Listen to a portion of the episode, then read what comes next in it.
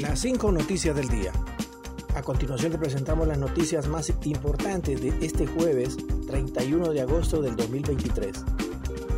El Congreso Nacional pospone para las 6 de la tarde la sesión para elegir al fiscal general y fiscal adjunto.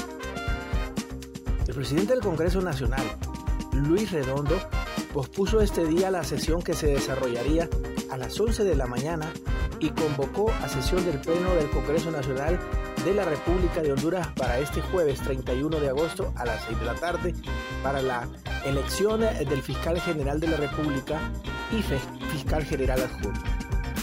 Hemos sostenido importantes reuniones, por lo que he aceptado la petición de posponer la hora de la sesión convocada para las 11 de la mañana.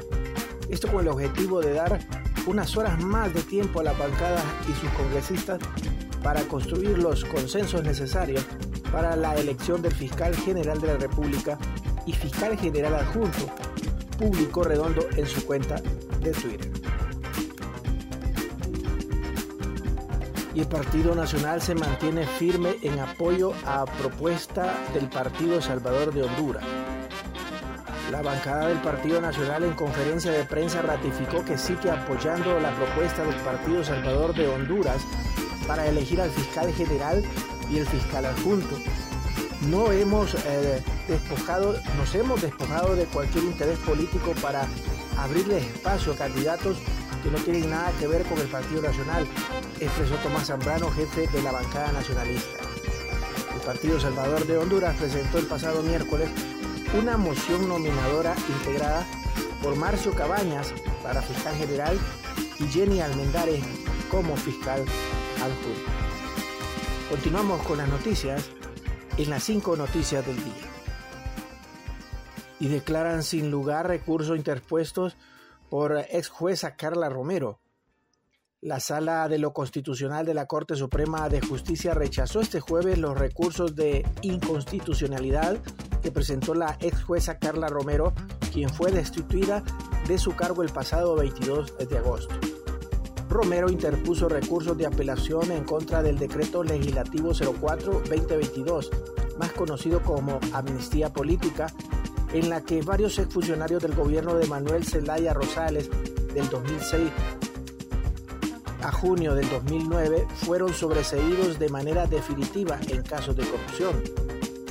El pasado mes de junio, la Corte Suprema de Justicia declaró sin lugar el recurso contra la amnistía política interpuesto por Romero, alegando que la no admisión fue por una falta de legitimidad. El diputado Rafael Sarmiento descarta nombrar una junta interventora en el Ministerio Público. El jefe de la bancada del Partido Libertad y Refundación Libre, Rafael Sarmiento, lamentó este jueves que como fuerzas políticas todavía no se hayan logrado poner de acuerdo en torno al proceso de elección del fiscal general y fiscal adjunto, pero afirmó que siguen los eh, diálogos para lograr el consenso necesario. En ningún momento ha habido una circunstancia de insinuar, de nombrar una junta transitoria o interventora que pudiera asumir la responsabilidad del fiscal general y desmentimos cualquier posibilidad que con menos de 65 votos se pudiera nombrar una comisión interventora, agregó Sarmiento. Y Honduras revisa a la baja su previsión de inflación y crecimiento económico para el 2023. Honduras cerrará este 2023 con una inflación de entre 5 y 6%, menor a la prevista en marzo pasado, 6% y 7%, mientras que el crecimiento del Producto Interno Bruto se situará a la baja en un rango del 3% al 3.5%, informó este jueves el Banco Central de Honduras. Para el 2023 se prevé una mayor desaceleración de la actividad económica respecto a lo estimado en el programa monetario, ubicándose entre un rango de 3% a 3.5%, congruente con un contexto internacional menos favorable caracterizado por una desaceleración mundial y una inflación que aún se mantiene alta pese a los menores precios de la energía y los alimentos, según indicó el Banco Central de Honduras en un comunicado. Gracias por tu atención. Las cinco noticias del día te invita a estar atento a su próximo boletín informativo.